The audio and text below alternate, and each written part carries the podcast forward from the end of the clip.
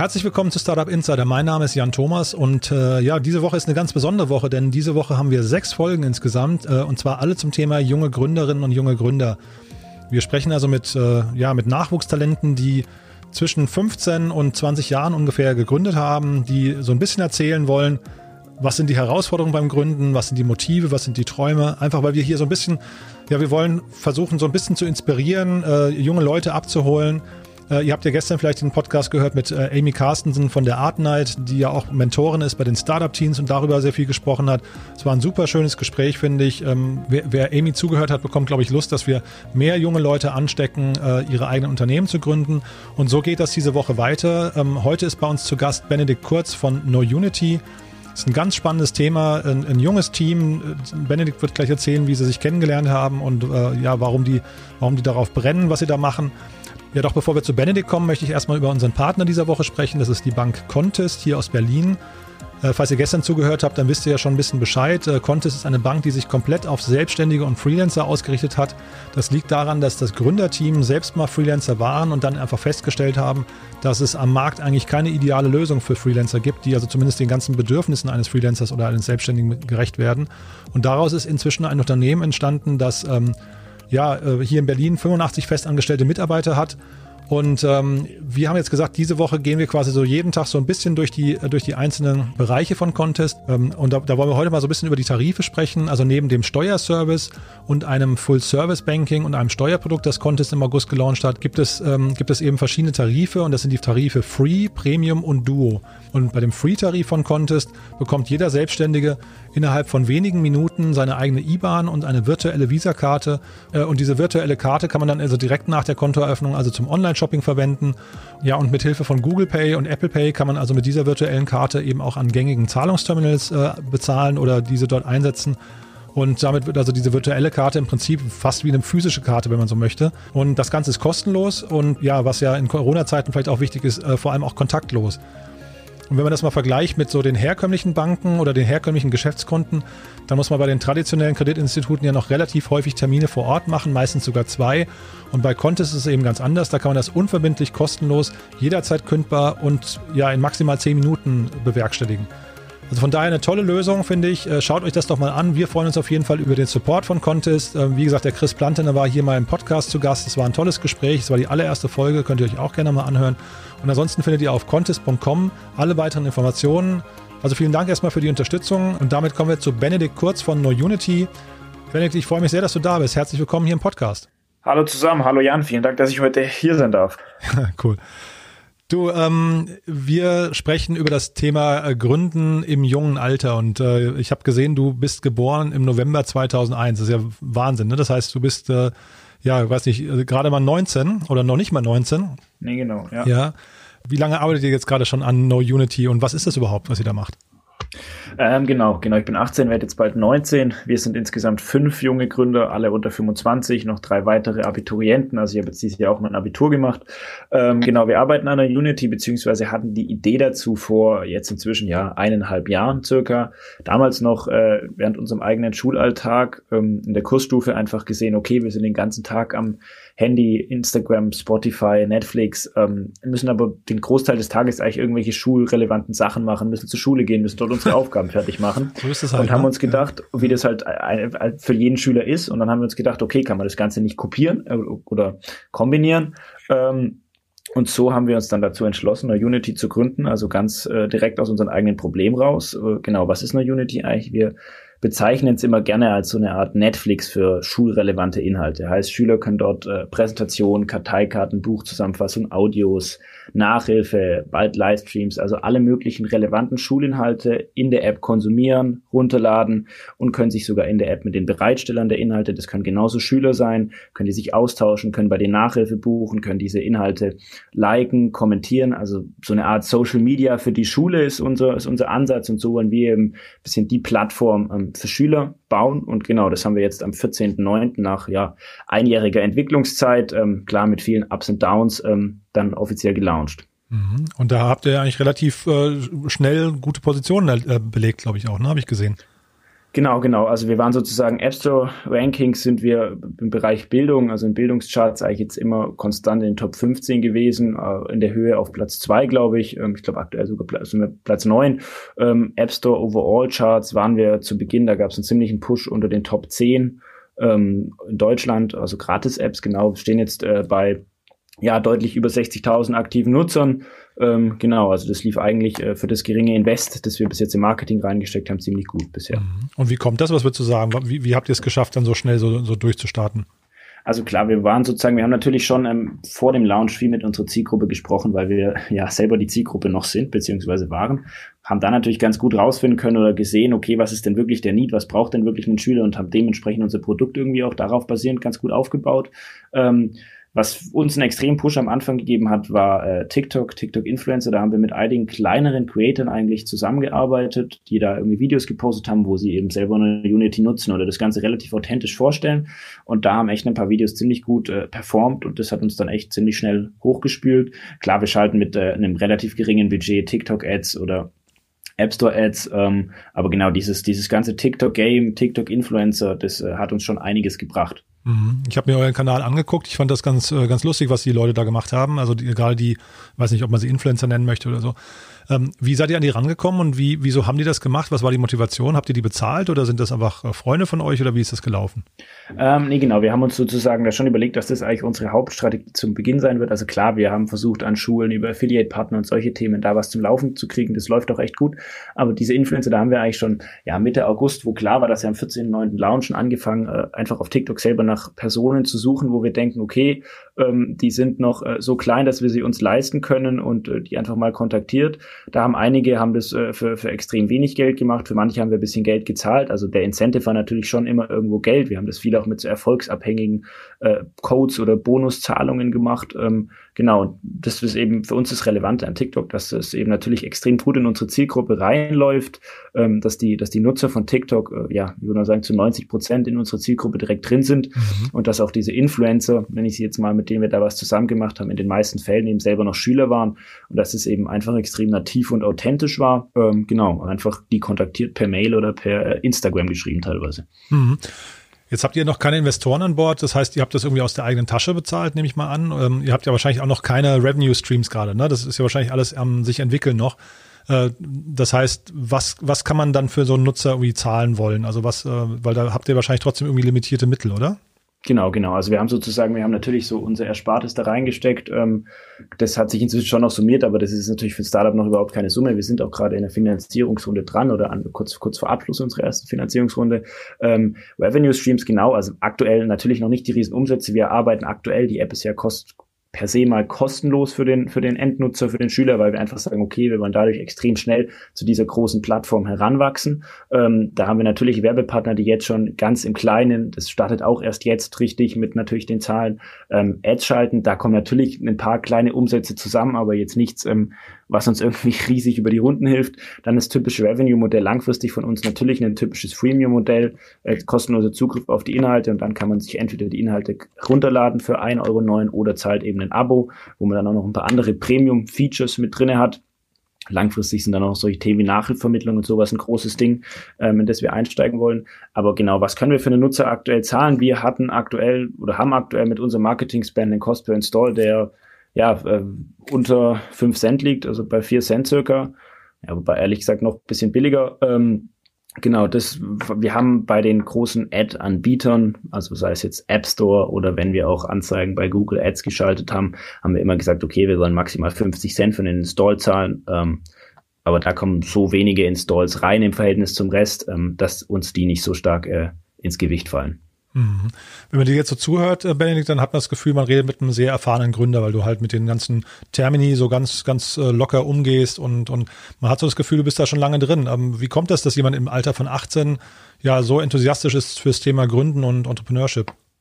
Ähm, ja, ähm, danke zuerst mal. Nee, genau, also woher kommt es? Wir haben äh, ja, seit eineinhalb Jahren natürlich da schon extrem viel Zeit reingesteckt, haben äh, ja da unsere ganze Freizeit, jetzt inzwischen äh, viel mehr als die Freizeit, äh, natürlich da irgendwie in die Bereiche, die da relevant sind, da gehört natürlich vor allem Marketing dazu, für, für mich als Nicht-Techie, ähm, ja, da einfach extrem viel Learning by Doing immer, viel, natürlich viel gelesen, viele Bücher, solche Sachen. Und wie es eigentlich gestartet hat, weil wir wollten schon immer was eigenes machen. Wir haben unternehmerischen Background in der Familie oder in unseren Familien, dass wir das da immer mitbekommen haben, okay, wir wollen später mal selber was machen.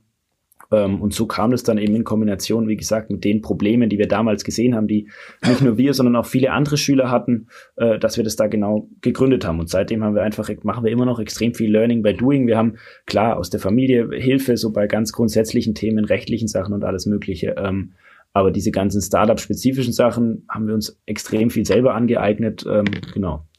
Mhm, und was sind da so Kanäle, die du oder ihr nutzt, um euch da weiterzubilden oder, oder reinzukommen in das Thema? Das ist ja für andere junge Gründer wahrscheinlich auch ganz spannend.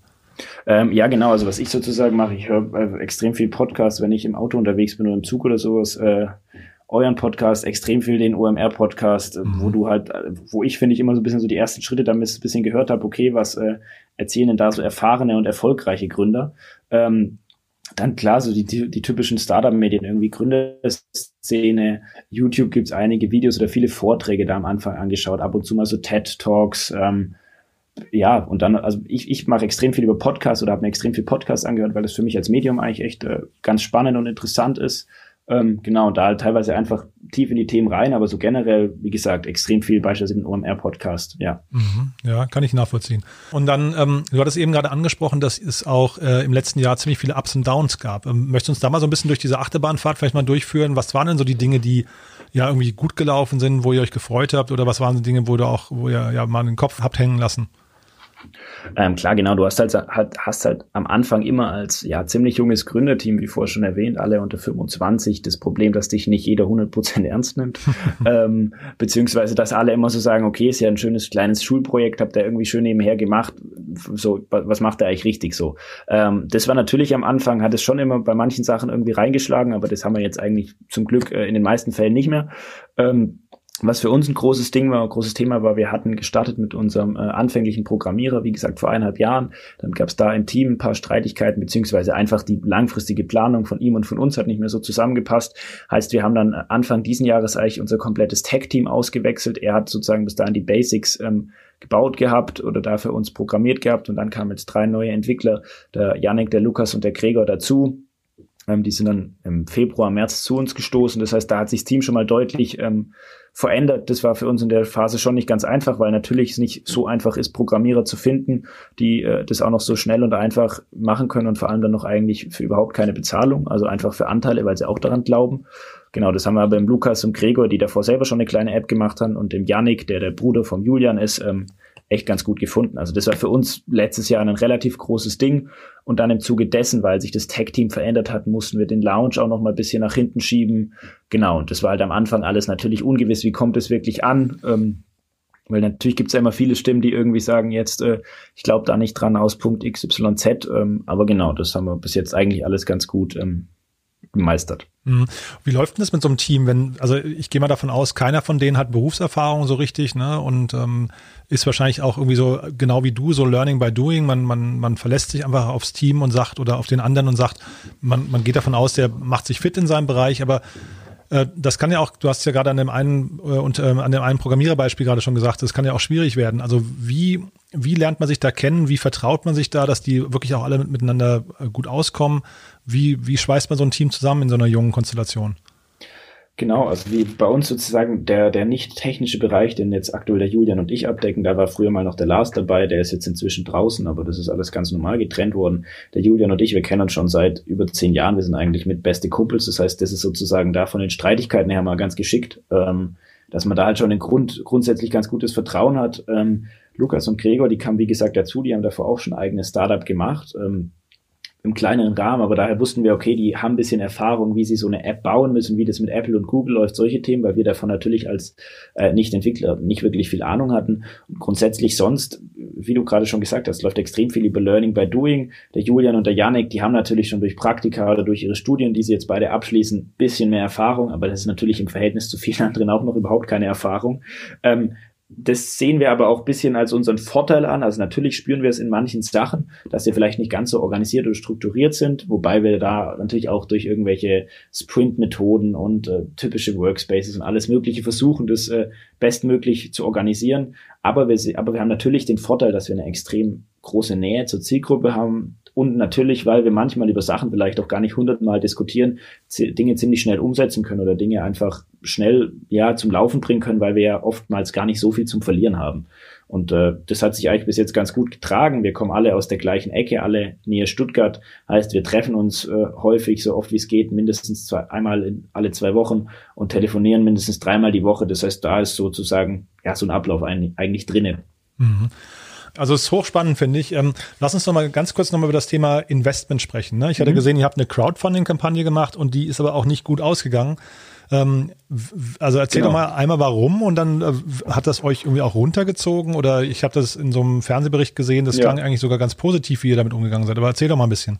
Nee, genau, das war sozusagen damals noch im alten Team, wo vor allem noch der Lars dabei war, unser alter Programmierer, da sah die App oder die, die Idee auch noch deutlich anders aus. Also waren wir überhaupt nicht so weit. Äh, das waren so wirklich unsere Anfänge noch. Da hatten wir mal irgendwie so eine Schnapsidee, äh, lass uns doch Crowdfunding probieren, wird doch schon gut gehen. So. Und haben aber da eigentlich nicht wirklich ähm, viel mehr Aufwand reingesteckt. Das haben wir dann auch bei den, beim Ausgang gemerkt.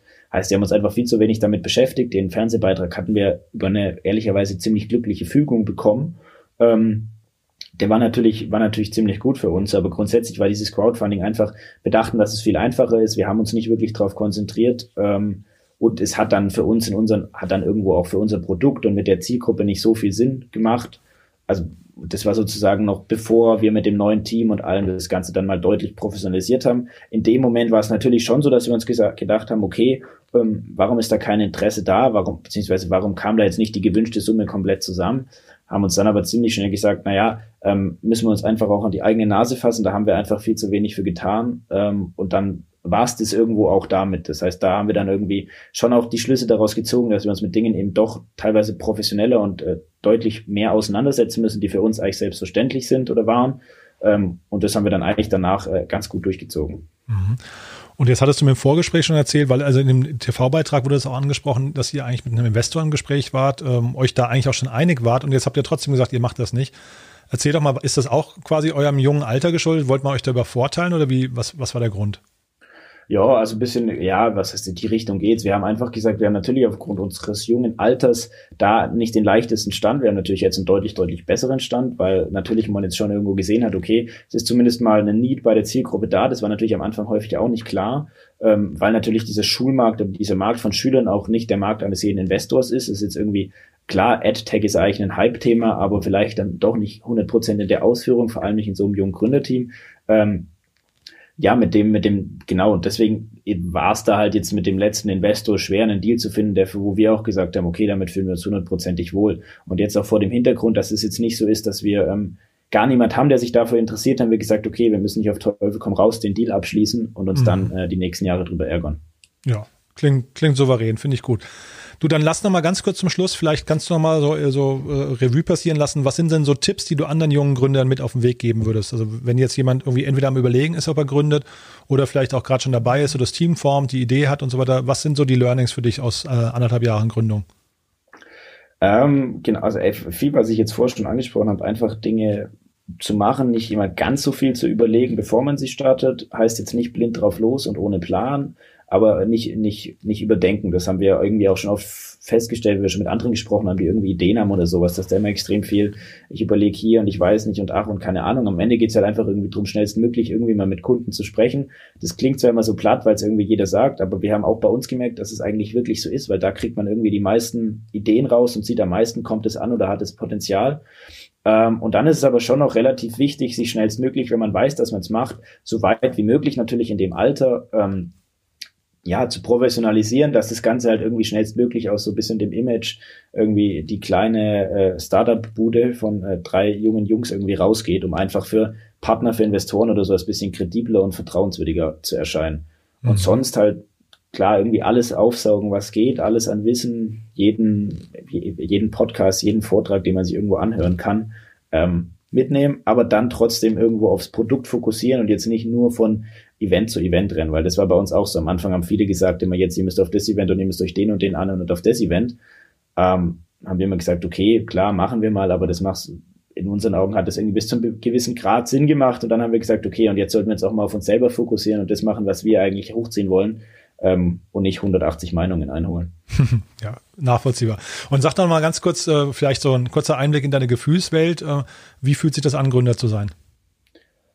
Ähm, für mich eigentlich, äh, was heißt ein Traum? Doch, irgendwo schon, weil du einfach extrem frei bist. Also das heißt jetzt nicht, ähm, dass du nichts machst und den ganzen Tag nur auf der faulen Haut liegst, aber ich finde es einfach extrem spannend, weil deine auf Aufgaben, das merken wir jetzt auch einfach so extrem vielfältig sind, dass du einfach so viel für später lernst. Also hast sozusagen mit Sachen zu tun, die du im Studium oder sowas ähm, klar kann ich jetzt nicht beurteilen, weil ich noch nicht studiert habe, aber meines Wissens so nach den Erfahrungen einiger anderer gar nicht hundertprozentig mitkriegst. Also du lernst einfach so viel im täglichen Geschäft, du lernst extrem viel spannende Personen kennen. Das heißt, eigentlich ist es wirklich so, dass du dich jeden Tag darauf freust, jetzt heute wieder ähm, zu arbeiten, weil du natürlich auch, wenn du jetzt wie gerade bei uns den Fortschritt siehst, eine riesige Motivation hast, das Ding weiterzutragen, weil es natürlich einfach irgendwie schon spannend ist zu sehen, okay, die App nutzen jetzt so und so viele Leute oder da ist jetzt das und das Interesse da und wenn man dann noch irgendwie gutes Feedback kriegt oder sowas, dann ist es natürlich schon, dass man sich denkt, okay, ähm, wir machen da was, was ja wirklich Leute interessiert und was ja wirklich ähm, ja, Potenzial hat. Mhm. Und liegt man oft nachts wach und hat irgendwie Angst oder ist es eher, geht es nach vorne und man freut sich eher? Ist, ist ähm, ja, also ja, doch, das schon in, in, inzwischen schon mehr, weil wir natürlich einfach so viel reingesteckt haben, weil wir natürlich auch finanziell einiges reingesteckt haben und halt auch extrem viel Zeit, aber für uns ist es halt aktuell Klar, für uns läuft es aktuell gut, aber das hatten wir natürlich vor dem Launch häufig, dass du dann gedacht hast, okay, ist das wirklich so gut hier, dass du irgendwie den ganzen Tag hier reinsteckst und äh, alles, was du irgendwie so hast, weil irgendwie dann mal wieder irgendwie negatives Feedback oder sowas kam. Aber ich, was ich finde extrem wichtig ist, ist, dass du einfach irgendwie, wenn du also natürlich ist es schwer zu sagen, dass du irgendwie von deinem Produkt überzeugt sein musst, wenn du gar niemand hast, der es gut findet. Aber wenn du das mal geschafft hast, musst du irgendwie auch das Selbstvertrauen haben und äh, ja, das, das Durchziehen natürlich immer mit dem, mit dem Augenmaß, mit dem richtigen Augenmaß und solange es Sinn macht. Aber das ist, finde ich, irgendwie ganz wichtig und das hat uns auch häufig geholfen, sonst äh, um sich nicht, sich nicht klein machen zu lassen. Super.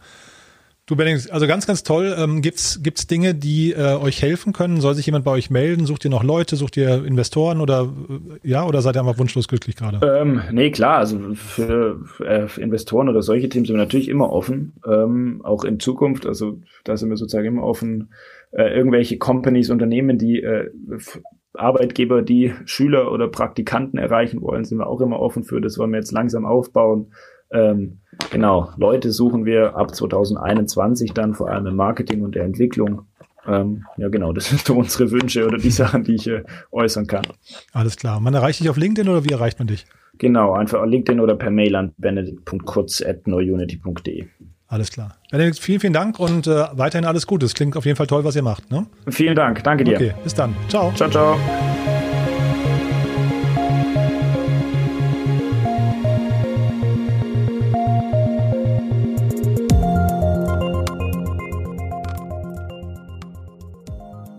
Ja, das war's auch schon für heute. Es war eine kurze Folge. Ich habe ja gesagt, wir haben diese Woche sechs Folgen insgesamt. Das war bei den kurz von No Unity und morgen geht's weiter mit Henning Hühnerbein aus äh, Osnabrück. Henning ist auch sehr spannend, weil er eben mit 15 schon gründen wollte. Dann hat er quasi sein Recht eingeklagt, dass er gründen darf, obwohl er minderjährig ist und hat jetzt also gerade einen offenen Brief an Frau Karliczek mitverfasst. Ja, und ich möchte aber trotzdem nochmal kurz auf unseren zweiten Partner hinweisen, und zwar Vitra. Vitra hat am 22. und 23.10. eine Online-Konferenz und zwar eine echt große Online-Konferenz, muss ich sagen. Wenn man sich die Webseite anguckt, ich habe es jetzt nicht genau gezählt, aber ich würde sagen, es sind so 50 bis 70 Speaker, die dort äh, aufgeführt sind. Das Tolle ist, die Konferenz ist kostenlos. Und äh, sie richtet sich an im Prinzip alle Leute, die mal ein bisschen verstehen wollen, wie sich das Büro der Zukunft entwickeln wird. Also wir, wir haben ja alle so ein bisschen die kleinen Fragezeichen an dem Thema, wie werden wir in Zukunft arbeiten. Und da ist Vitra, ich weiß nicht, ob ihr Vitra kennt, das ist ja quasi so einer der angesagtesten Schweizer Möbelhersteller, ist natürlich da die erste Adresse, die dort Orientierungspunkte geben kann.